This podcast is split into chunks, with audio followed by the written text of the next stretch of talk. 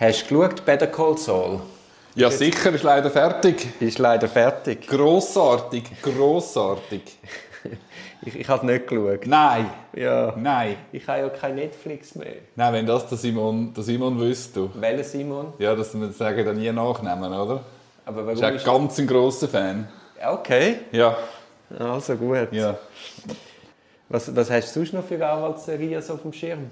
Hey, eine von der besten finde ich Damages im Netz der Macht mit der Glenn Close. Hast du die gesehen? Ja, ja, natürlich. Sensationell.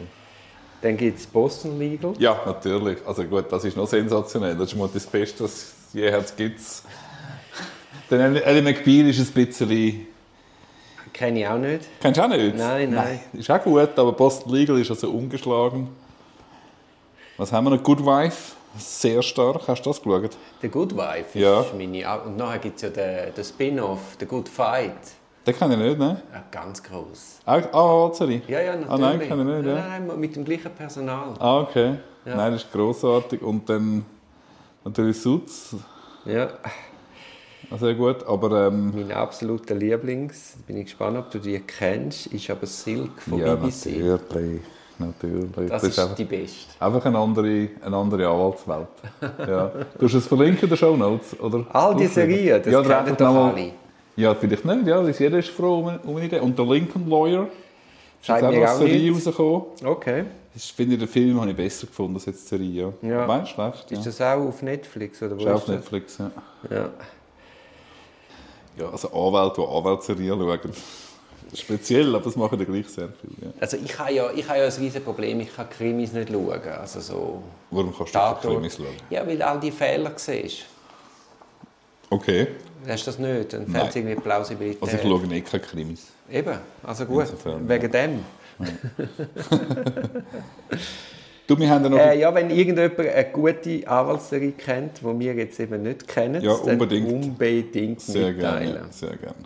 Also, bitte, du hast irgendetwas. Ja, wir haben ja eigentlich noch den Anspruch, dass wir schon versuchen, die revidierte Strafprozessordnung im Blick zu behalten. Bei den Zivilklagen, Adhäsionsklagen haben wir es schon ein bisschen verpasst. Und wir können jetzt wieder einsteigen im Nachwisch von der letzten Folge zu den Arten der Verteidigungen. Sind da doch zwei, drei wichtige Änderungen, die gekommen sind. Hast du das auch noch kurz anschauen Ja, im 131 bei der Sicherstellung der notwendigen Verteidigungen haben wir ja letztes Mal darüber diskutiert, dass die Absatz 2 und 3 in sich irgendwie nicht ganz logisch sind und widersprüchlich. Zumindest versteht man nicht genau, was damit gemeint ist und durch das macht es halt jeder so ein bisschen, wie er es selber versteht. Und das wird jetzt korrigiert. Genau, also jetzt sind die Voraussetzungen von der notwendigen Verteidigung beim Einleitung des Vorverfahren erfüllt. So ist die Verteidigung vor der ersten Einvernahme sicherzustellen, wo die Staatsanwaltschaft oder ihrem Auftrag die Polizei durchführt. Ganz wichtig, ganz wichtig. Also ihrem Auftrag, nur bei Delegierten natürlich, also bei einer Verhaftung ist die erste polizeiliche Einvernahme, wenn die Staatsanwältin noch nicht involviert ist, der Staatsanwalt ist einfach ab von der ersten Stunde. Aber bei einer möglichen Hafteinvernahme muss man schon vor der Einvernahme die amtliche Verteidigung sicherstellen. Oder natürlich, Entschuldigung, wenn es auf den Vorführbefehl zurückgeht mit der ist Hausdurchsuchung, dann ist klar schon bei der Polizei. klar, Genau. klar. Man muss ja sagen, das ist eigentlich Praxis schon heute so in Zürich. Richtig, das ist eigentlich da mehr, das ist es wird. nachvollziehen, genau. Und dann haben wir noch beim 133 gibt es einen Absatz 1 bis wird es geben, wo lautet, dass Bund und Kantone bei der Auswahl von amtlichen Verteidigungen das dürfen dann eine andere Behörde oder eine Dritte übertragen. Das ist ja bisher so gewesen, dass wir gesagt haben, die Verfahrensleitung kann sich jeder Gegner selber aussuchen. Du bist die Stirn am Runzeln. Also es ist eigentlich einfach ein Nachvollziehen, was Zürich schon macht mit dem amtliche Mandat. Mit einer anderen Behörde kann man es sogar wieder ans Gericht zurück, äh, zurückdelegieren, was ja in Zürich der Fall war, dass Gerichtspräsidenten von den einzelnen Bezirken die amtlichen Verteidigungen bestellt haben. Oder sogar auch Dritte, finde ich auch noch spannend. Also man kann allenfalls, könnten wir ja ein neues Start-up machen, Dori, äh, für die Auswahl von amtlichen Verteidigungen. Oder? Da Das hätten wir die ist, äh, gesetzliche Grundlage. Das ist eine ganz geile Idee. Hervorragende Idee, ja. ja genau. Vor allem, wenn wir es jetzt gerade erzählt haben. Und vor allem, weil wir ja so viel Zeit Ja, haben. genau. Und Wichtig ist, Ja. wichtig ist, bei der Auswahl der amtlichen Verteidigung sind deren Eignung.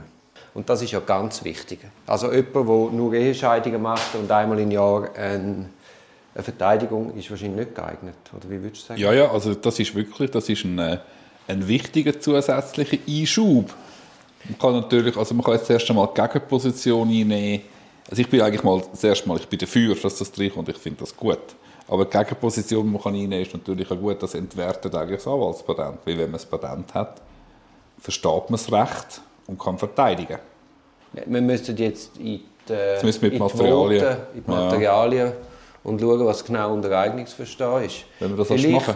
vielleicht, vielleicht, vielleicht bin ich nicht mehr geeignet, weil ich den Fachanwalt nicht habe. Du hast einen Fachanwalt nicht, ja, du bist, ja, ja. bist noch weniger geeignet. Also komm, wir machen einen kurzen Unterbruch, das machen wir jetzt. Ich gehe Materialien suchen. Soll ich jetzt einfach einen Monolog führen? Nein, nein, jetzt machst du einfach mal Pause, das machen wir schon nie. Ja, ich habe es jetzt mal kurz versucht und zu meiner Schande, also es ist, erstens ist mal mega schwierig auf parlament.ch, da sofort zu diesen Beratungsgeschäften kommen, zu diesen Protokoll. Du hast glaube ich, etwas gefunden, ich habe es jetzt nicht, nicht gefunden. Ich glaube, es ist möglicherweise unbestritten gewesen, der Entwurf vom Bundesrat. Ja, aber ich habe den erläuternden Bericht vom BJ gefunden. Okay, super. Und jetzt musst du hören. Das schreibt zum Artikel 133. Nach geltendem Recht wählt die Verfahrensleitung die amtliche Verteidigung aus und setzt sie ein. Gerade im Vorverfahren kann dies zum Eindruck führen, die Staatsanwaltschaft setze eine ihr möglichst genehme Verteidigung ein. Einzelne Kantone kennen Vorschriften, mit denen diese Gefahr begegnet werden soll. Und dann kommt das Beispiel vom Kanton Zürich, wo das Büro für amtliche Mandate soll die Auswahl treffen und in dringenden Fällen greifen wir aufs Picket zurück. Und dann sind wir wieder bei unserer Problematik, dass eben gewisse Staatsanwaltschaften die Pickeliste haben mit diesen Namen und dann einfach dort das Picking machen, schauen, wer hat einen Tag vorher gehabt, wer einen Tag nachher. Und dann haben sie eine Auswahl von 15 Leuten und nehmen dann den, der ihnen Ja, passt. das sollte man im Büro für amtliche Mandat delegieren. Das muss man unbedingt dem Büro für amtliche Mandate delegieren. Und ich würde auch sagen, mit dieser neuen Bestimmung 133 geht das nicht mehr.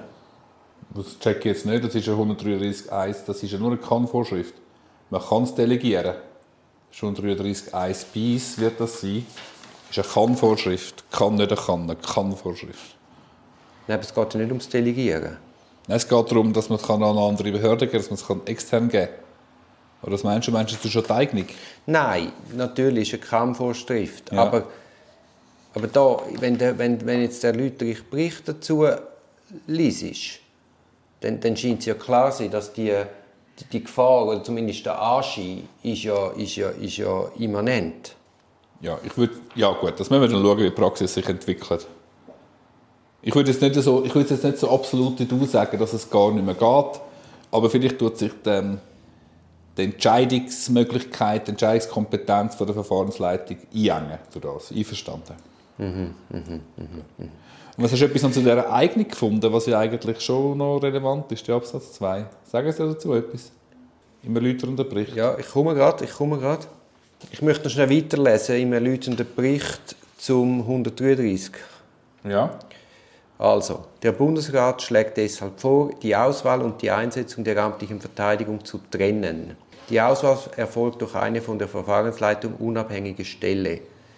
Und die Verfahrensleitung setzt diese ausgewählte Person dann mittels Verfügung ein.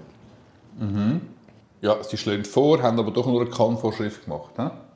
Wenn ich das richtig sehe. Ja, Greg, ich nehme glaube alles zurück, du hast recht. Das ist apodiktischer gefasst in den Materialien oder in dem erläuternden Bericht als nachher in der, in der Bestimmung selber. Müssen wir dann genau schauen, ob, ob die Bestimmung, die jetzt hier aufgenommen ist ins Gesetz, dem entspricht, wo der Entwurf festgehalten hat. Genau, ich habe jetzt gerade noch in der Zwischenzeit noch gefunden, ähm, die Beratung, das Beratungsprotokoll, und da scheint der 133 bei beiden Räten einfach unbestritten zu sein. Okay. Gut, und eben Absatz 2 jetzt noch kurz. Bei der Auswahl der amtlichen Verteidigung sind die Eignung sowie nach Möglichkeit Wünsche von der beschuldigten Ja. Person. In den Materialien steht dazu, äh, müssen einfach die notwendigen besonderen Fachkenntnisse haben. Also sie dürfen nicht fehlen. Nicht mehr dazu gesagt, ist unbestritten geblieben. Schauen, ob das wirklich zu einem Paradigmenwechsel kommt. Oder Ja, nicht. nein, es ist ja wieder ein unbestimmter Begriff, geeignet. Das ist wieder weder Fisch noch Vogel. Genau, da werden die einen sagen, ich habe das Patent, ich bin geeignet, die anderen sagen, Ja. ich mache es regelmäßig, die anderen sagen, ich habe es auf der Website.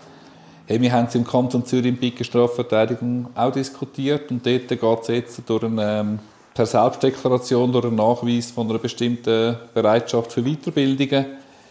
Ich finde, das eigentlich ist fast noch der einzige vernünftige Gradmesser. Äh, gar nicht Fachanwalt nicht oder Fachanwalt, dass man sich einbringt in einer Form, dass man vielleicht eine Publikation macht, dass man sich in einer Kommission beteiligt, mit weißt, einer Arbeitsgruppe, mit dem Staat zusammen, dass man in Weiterbildungen geht.